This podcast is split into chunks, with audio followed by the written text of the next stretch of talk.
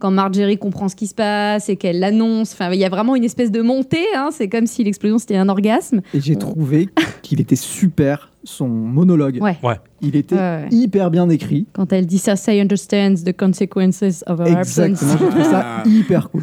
Euh, donc on a toute la descendance Tyrell, le grand moineau, Kevin Lannister, Oh là qui est là, le- la Kevan. main du roi quand même. La, la perte. C'est vrai qu'on la a- perte. Euh, On lui, a il est oublié vraiment- qu'il était End of the King. Non mais il est quoi, main du roi. sacrifié hein, dans Bah, la série. Kevin, c'est le, le plus Stark des Lannister quand même.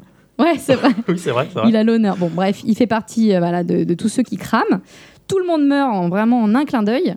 Et euh, du coup, avec cette scène-là, on a vraiment toutes les cartes qui sont complètement redistribuées, puisque tous les dirigeants des grandes maisons euh, de, Westpero- de, Oh Déjà de Ah oui, c'est- Westeros, Westeros.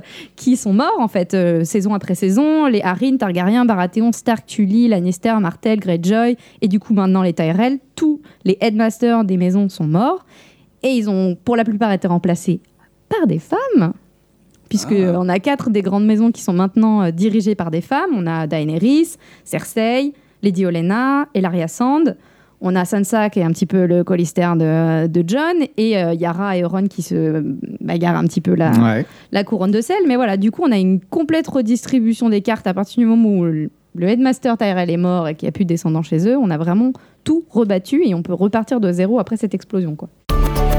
Radio Kawa.